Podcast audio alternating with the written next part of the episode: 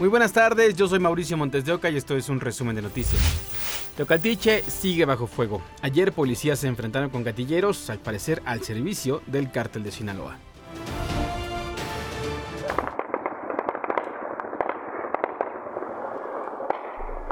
Elementos de la Secretaría de Seguridad del Estado fueron agredidos a balazos en el municipio de Teocaltiche los uniformados realizaban su recorrido de vigilancia sobre la avenida Juárez al cruce con el Boulevard Juan Pablo II en la zona centro del municipio, cuando sujetos fuertemente armados les realizaron detonaciones de arma de fuego. Los policías repelieron la agresión. Los agresores ingresaron a una vivienda y lograron escapar por las azoteas. Al ingresar las autoridades al inmueble, encontraron cargadores abastecidos para armas de grueso calibre, dos armas largas con tiros útiles, un kilogramo de droga conocida como cristal en varias bolsas de plástico transparente, así como una cubeta con 10 artefactos incendiarios artesanales.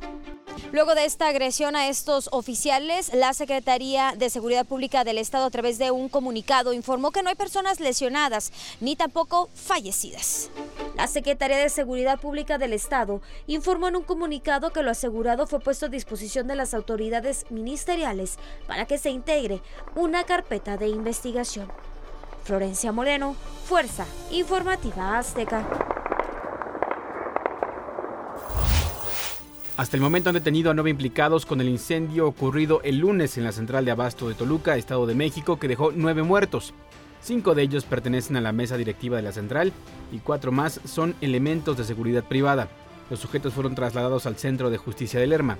Posteriormente serán recluidos en el penal de Santiaguito en Almoloya de Juárez, donde iniciarán el proceso judicial. En Querétaro, la Fiscalía General de la República detuvo a Francisco Narváez Pérez, un exmilitar presuntamente involucrado en el caso de la desaparición de los 43 normalistas de Ayotzinapa. Se trata del décimo militar aprendido luego de que en junio la jueza Raquel Ibet Duarte Cedillo ordenará 16 órdenes de captura contra militares del 27 y 41 Batallón de Infantería de Iguala, presuntamente vinculados con el caso.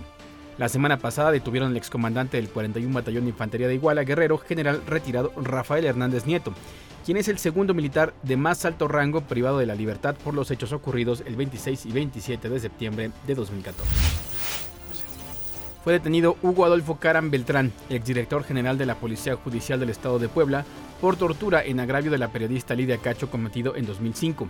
El exmando policíaco durante el gobierno de Mario Marín fue puesto a disposición de un juez federal en Quintana Roo para que determine su situación jurídica por presuntamente ordenar a sus subalternos que torturaran a la comunicadora por instrucciones del entonces gobernador.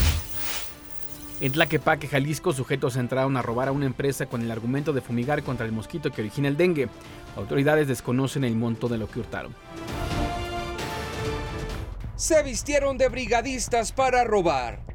Estas imágenes fueron captadas al interior de una empresa ubicada en los límites de Tlajomulco y Tlaquepaque. El pasado viernes 7 de julio se ve a dos personas vestidas de blanco con gorras y bombas aspersoras, quienes según la denuncia ingresaron argumentando ser trabajadores de la Secretaría de Salud.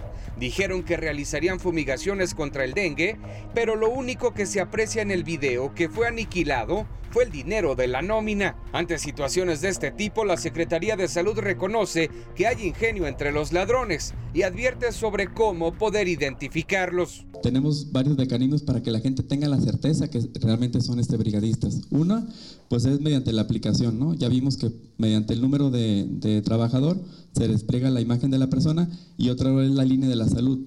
Si a veces, por ejemplo, si la gente no cuenta con un teléfono inteligente, puede llamar a la línea de la salud y en este caso preguntar, dar el número de la persona y en este caso pues le van a describir, ¿no? A lo mejor no va a poderlo ver físicamente, pero sabe que es una persona con estas características para que la gente tenga la confianza de dejarlos entrar. Sobre el robo, las comisarías involucradas señalaron a través de comunicación social que aún están investigando, por lo que se desconoce el monto de lo robado, en tanto que autoridades de salud llaman a estar alerta. Juan Carlos Robles, Fuerza Informativa Azteca.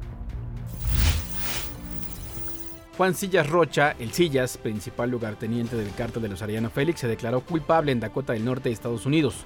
Los delitos que se le imputan son por liderar un grupo de narcotráfico y conspiración para cometer asesinato en apoyo de la organización.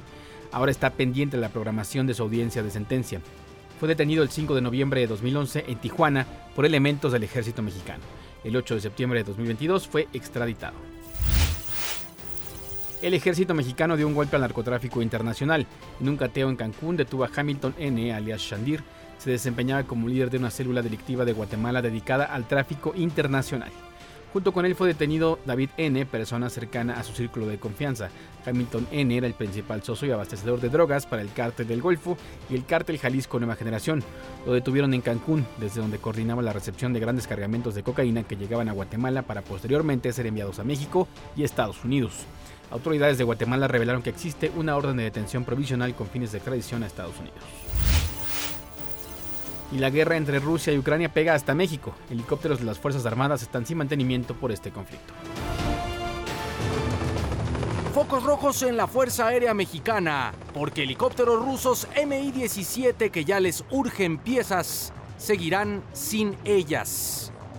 Según fuentes militares, las empresas que licitaron no cuentan con las refacciones necesarias porque algunas provienen de Rusia o Ucrania. En Fuerza Informativa Azteca dimos a conocer que el pasado 15 de mayo de 2023, la Secretaría de la Defensa Nacional publicó una licitación para la contratación de servicios de reparación mayor para helicópteros Mi-17 que cumplieron 8 años de operación o 2.000 horas de funcionamiento. Tras el conflicto bélico entre Rusia y Ucrania, la OTAN y la Unión Europea aplicaron restricciones a Rusia, entre ellas la prohibición de la exportación de tecnología aeronáutica y espacial. El problema viene con las refacciones y el mantenimiento. Entonces, en los procesos de negociación se establece si hay algún eh, tipo de convenio. ¿Cómo se dará mantenimiento a las aeronaves rusas? No es una decisión exclusiva de, por supuesto, de la Fuerza Aérea Mexicana o de la Secretaría de la Defensa Nacional y la Secretaría de Marina Armada de México, sino que tiene que pasar obviamente por los canales eh, diplomáticos. Ahora la Sedena tendrá que lanzar otra licitación para que concursen otras empresas que sí tengan las refacciones de origen. Un tribunal federal le concedió una suspensión provisional a la jueza de Veracruz, Angélica Sánchez, contra la prisión preventiva que se le impuso por delitos contra la fe pública y tráfico de influencias señaló que la medida cautelar es desproporcionada e inconstitucional. Por ello, ordenó a un juez de control dictar nuevas medidas que no afecten los derechos humanos la imputada. Angélica Sánchez fue vinculada a proceso por haber ordenado de forma ilegal la libertad de Itiel N, alias el Copa Playa. Esta misma tarde inició una audiencia en la que se haría efectivo el cambio en la medida cautelar para que sea liberada. En otros temas, la fuerte lluvia de este jueves provocó que las calles de Mazatlán, Sinaloa se convirtieran en ríos, lo que provocó que la corriente arrastrara al menos tres vehículos. Algunas avenidas principales tuvieron afectaciones y varias colonias reportaron apagones. Protección Civil informó que al menos cuatro canales se encuentran a su máxima capacidad, por lo que se habilitaron refugios temporales.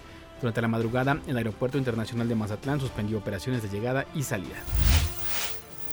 Con el inicio del monzón mexicano se esperan lluvias fuertes en el noroeste del país como en Sonora, Sinaloa, Chihuahua y Durango. Este fenómeno se origina por el cambio estacional en una determinada región debido a la dirección de los vientos cálidos y húmedos entre el continente, los golfos y el Océano Atlántico. La Conagua señaló que por otros fenómenos se prevén más lluvias y altas temperaturas en varios estados. Desde este jueves y hasta el domingo se prevén temperaturas entre los 28 y 32 grados en gran parte de la Ciudad de México. Ante esta nueva alerta por calor, autoridades emitieron una serie de recomendaciones como evitar comer en la calle, vestir ropa de color claro, mantenerse hidratado y utilizar el bloqueador solar. Hasta aquí las noticias del momento en este podcast informativo de ADN 40. Yo soy Mauricio Montesoca y nos escuchamos en ADN 40 Radio.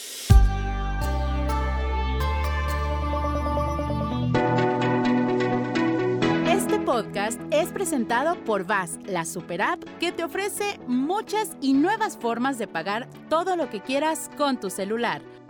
Olvídate de las filas y dedícate a lo que más te gusta. Ver tele en vivo, películas, escuchar música, podcast y estar siempre enterado de las noticias más importantes. Todo en un mismo lugar. VAS, la super app con todo.